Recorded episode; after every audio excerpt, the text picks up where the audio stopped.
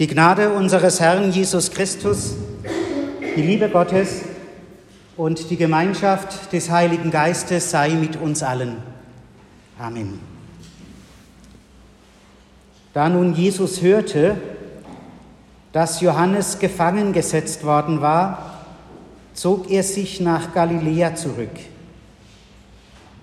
Und er verließ Nazareth kam und wohnte in Kapernaum, das am Galiläischen Meer liegt, im Gebiet von Zebulon und Naphtali, auf das erfüllt würde, was gesagt ist durch den Propheten Jesaja, der da spricht: Das Land Zebulon und das Land Naphtali, das Land am Meer, das Land jenseits des Jordans, das Galiläa der Heiden, das Volk, das in Finsternis saß, hat ein großes Licht gesehen. Und denen, die saßen im Land und Schatten des Todes, ist ein Licht aufgegangen. Seit der Zeit fing Jesus an zu predigen und zu sagen, tut Buße, denn das Himmelreich ist nahe herbeigekommen. Über diesen Abschnitt aus dem Matthäusevangelium im vierten Kapitel wollen wir heute nachdenken angesichts dessen, was uns in der zurückliegenden Woche alles an Leid und an Trauer und an Schmerz begegnet ist.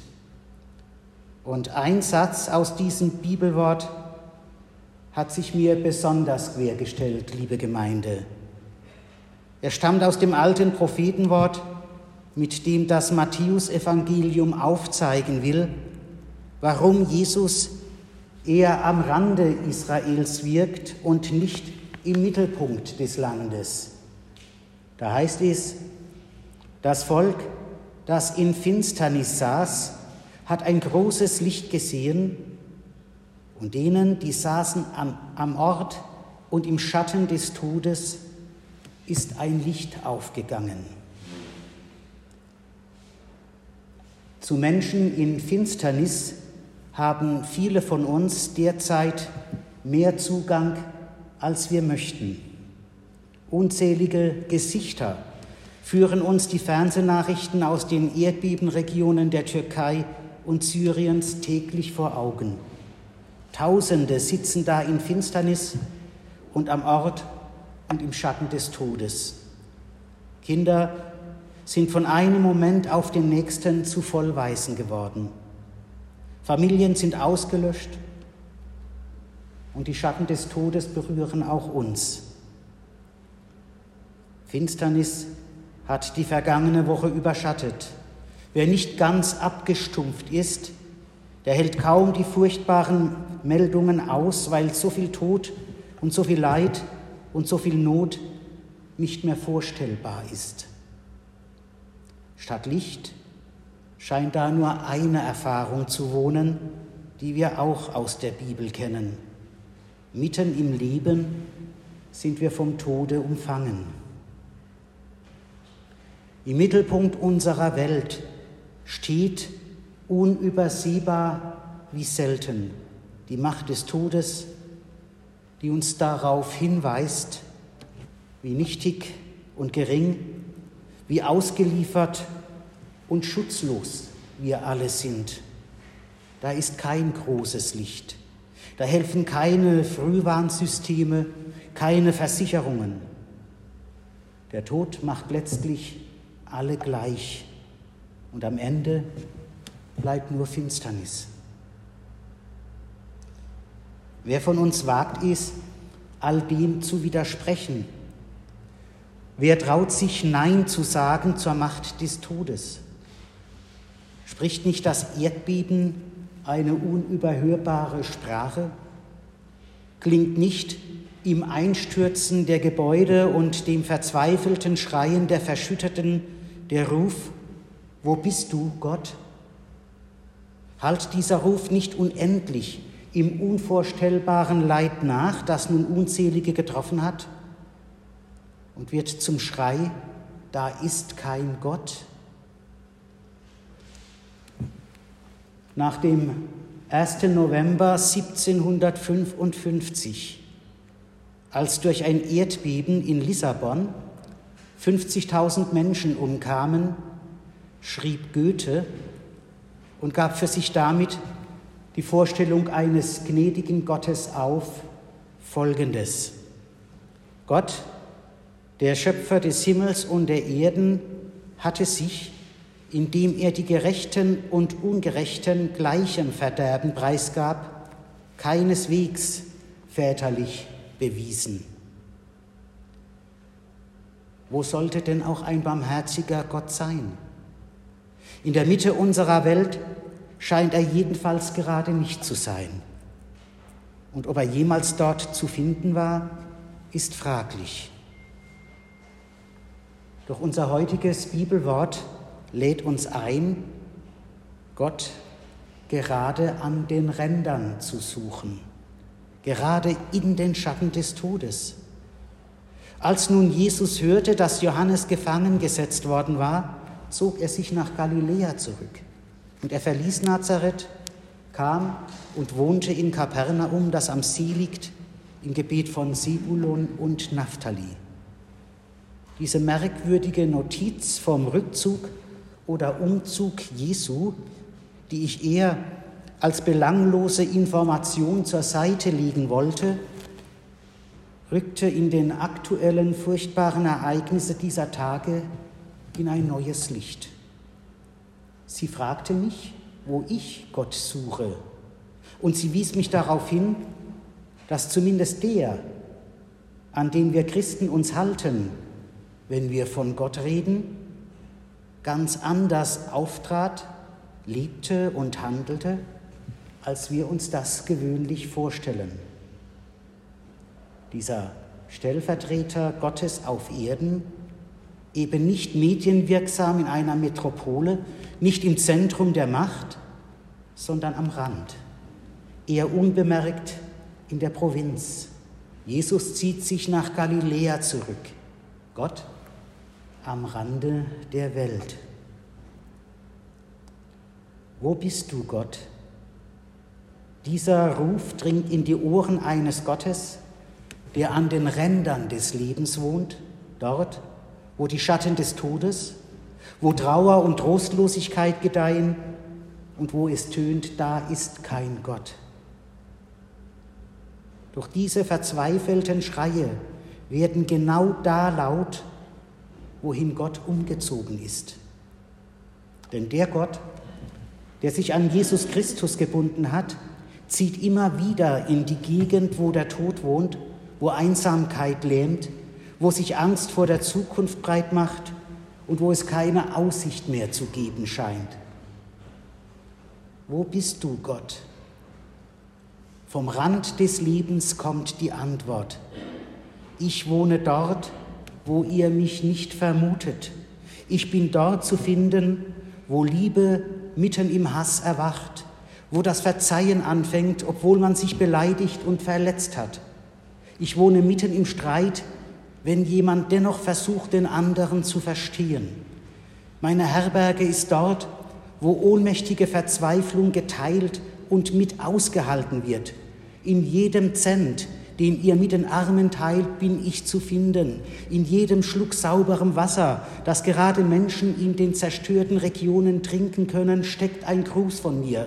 Jedes neue Zelt, das dort Unterkunft gewährt und jeder Ofen, der Wärme spendet, können von mir erzählen.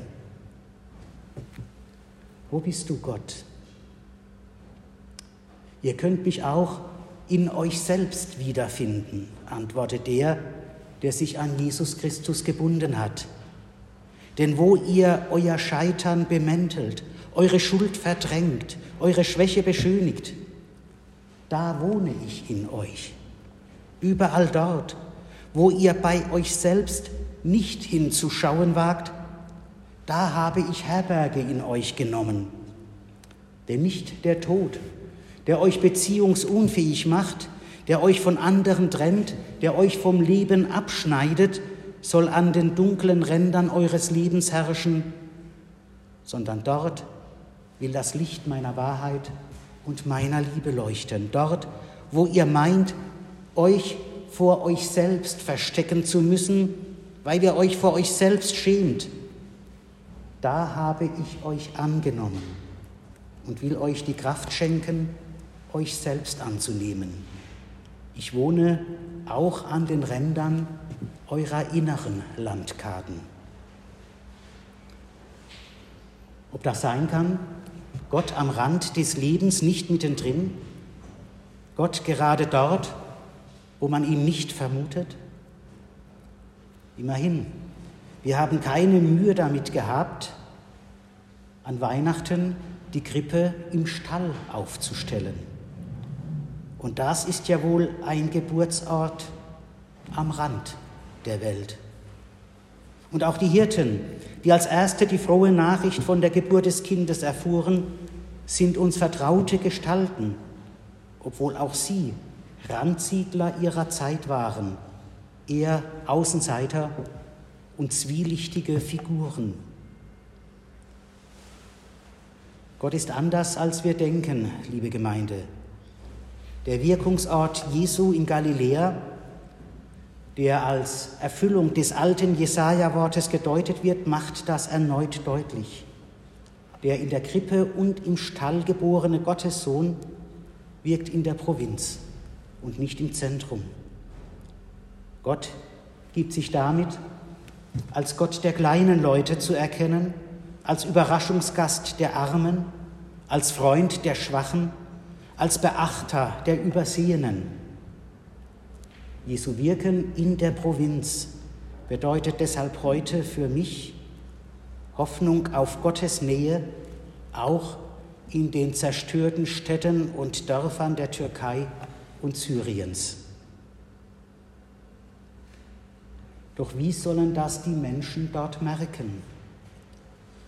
Auch hier gibt mir das Bibelwort aus dem Matthäusevangelium einen deutlichen Hinweis, wenn es heißt, seit der Zeit fing Jesus an zu predigen, tut Buße, denn das Himmelreich ist nahe herbeigekommen. Was bedeutet diese Botschaft Jesu, die die Worte Johannes des Täufers aufnimmt heute und für uns? Wenn sie von den Rändern her zu uns kommt, also heute konkret von dem Erdbebengebiet in Kleinasien und Nahost, dann kann ich sie im Moment nur so hören und verstehen. Wendet euch den Armen zu. Überseht nicht ihr Leid, Teilt mit ihnen euren Reichtum. Gebt von eurer Fülle an die ab, die alles verloren haben.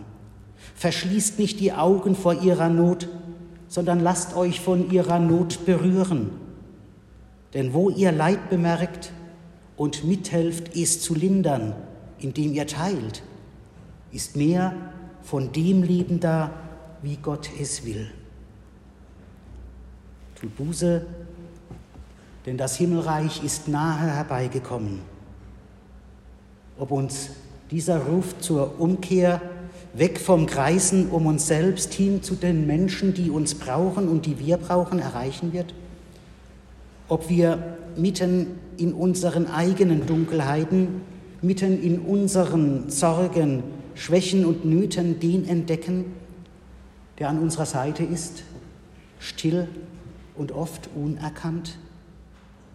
Ob wir den Himmel in den Randgebieten unseres Lebens und dieser Welt erahnen dürfen? Wenn es so wäre, dann würde jener Satz, der sich für mich so quergestellt hat, mit einem Mal eher einladend sein. Das Volk, das in Finsternis saß, hat ein großes Licht gesehen und denen, die da saßen am Ort und im Schatten des Todes ist ein Licht aufgegangen. Gott helfe uns und all den Menschen, die gerade diese schreckliche Finsternis erleben, dazu dieses Licht zu erkennen. Amen. Und der Friede Gottes, welcher höher ist denn alle Vernunft, bewahre unsere Herzen und Sinne in Christus Jesus. Amén.